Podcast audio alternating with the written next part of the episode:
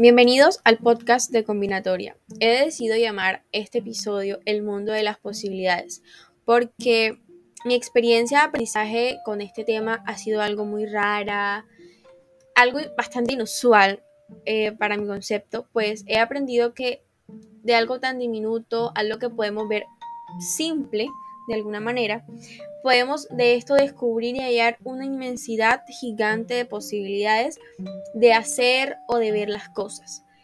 Y esta es la función que cumple la combinatoria.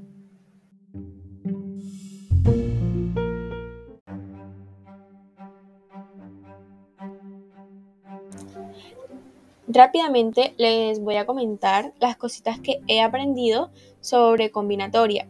Esta pues nos ayuda a resolver incógnitas del común, no necesariamente pues cosas muy complejas. Ejemplo, cuántas maneras posibles de combos puedo armar con la mercancía que compré este mes para vender.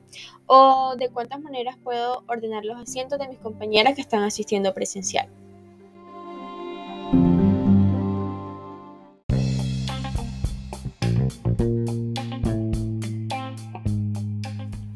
Algo curioso de la probabilidad son todos los símbolos que trabaja y es algo que pues siempre me ha confundido mucho, pero podemos conocer algo que es muy sencillo que es el factorial. El factorial es una operación que nos permite hallar un número entero, es una multiplicación sucesiva de manera descendente, es decir, tenemos el número 3, entonces 3 factorial sería 3 por 2 por 1, que sería 6, 3 por 2 es 6, por 1 es 6.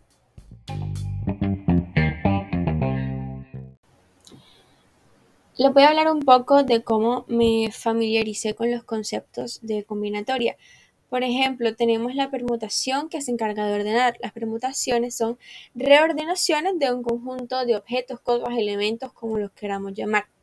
Para entenderlo, pues debemos saber que vamos a encontrar millones de formas de realizar un ejercicio, pero lo importante no es hacerlo, sino comprender lo que nos están pidiendo en dicho ejercicio, que se nos puede presentar en la vida cotidiana. Por ejemplo, de cuántas maneras puedo ordenar una serie de películas que me quiero ver en Netflix.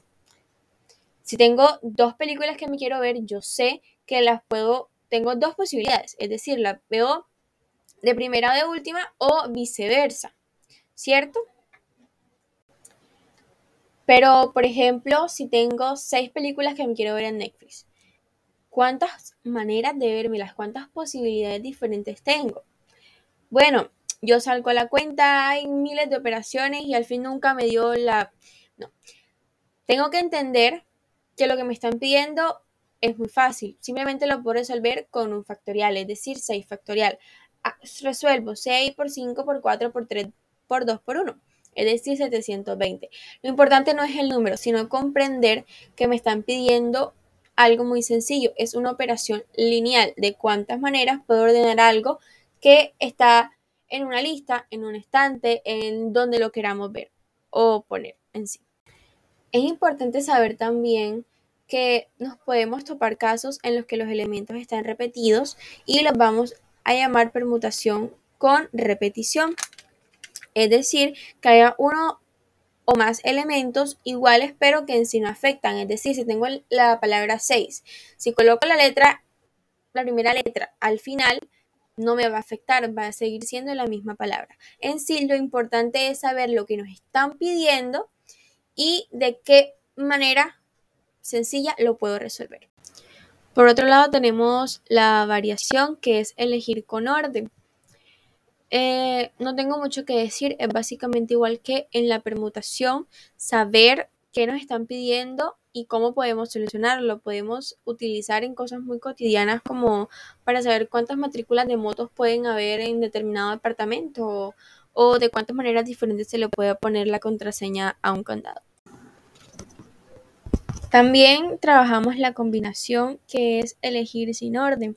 Esta por lo general nos ayuda a escoger eh, elementos, conjuntos, como los queramos llamar. Por ejemplo, de cuántas maneras distintas puedo armar grupos de 2, 4, 6, 8, 10 alumnos de un salón de 34, 40, 50, 80. Podemos encontrarnos con la repetición en la combinación, claro que sí. Aquí tenemos la posibilidad de escoger más de una vez uno de los elementos, es decir, eh, mezclando seis colores de 20, ¿cuántos, puedo, eh, cuántos colores puedo hallar? Teniendo en cuenta que puedo repetir tantas veces que el color que yo quiera. Es decir, si tengo el azul, el verde, lo puedo, lo puedo repetir el verde con el amarillo, con el fusa, con el marrón y con todos los que yo quiera. Resumiendo, lo importante es entender y saber qué nos están pidiendo y obviamente conocer para qué funcionan cada uno de los conceptos y los métodos que nos brindan. Lo que sí no me funcionó fue aprenderme las fórmulas, los conceptos tal cual y simplemente leer los ejercicios y empezar a buscar cómo hacerlos. Lo importante es analizar y poder buscar una solución. Muchas gracias por escuchar. Hasta la próxima.